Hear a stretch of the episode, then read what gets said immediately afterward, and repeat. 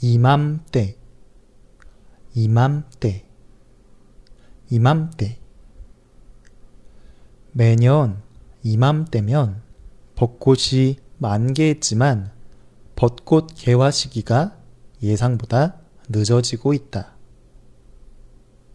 네, 이맘때는 이만큼 된 때를 줄여서 이맘때라고 해요. 어느 어느 만큼이라는 표현은 알고 계시죠? 이만큼, 요만큼, 저만큼이라고도 사용을 하지만 하늘만큼, 땅만큼, 죽을 만큼, 아는 만큼, 뭐 이렇게 표현하기도 해요. 만큼 앞에는 셀 수 있는 어떤 수량이나 이게 어느 정도인지가 나와요. 그래서 예를 들면 하늘만큼 사랑해 라고 하면 하늘이 굉장히 넓잖아요.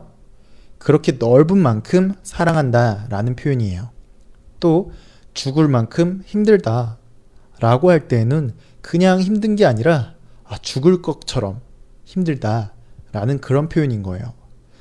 이맘때는 이만큼 된 때를 줄여서 이맘때라고 사용하듯이 이만큼 말고 비슷하게 요만큼 된 때라는 표현으로 요맘때라고도 사용을 하고요. 저만큼 된 때라는 표현을 사용해서 저맘때라고도 사용해요.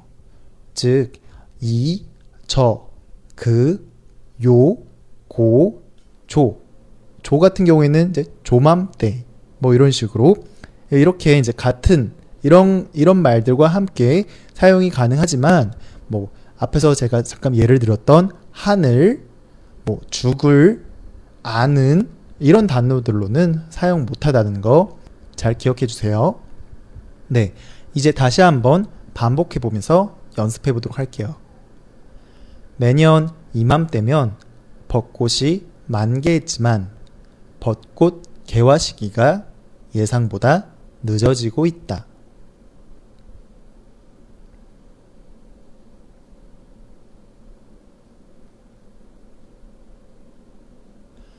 내일 이맘때 만나자.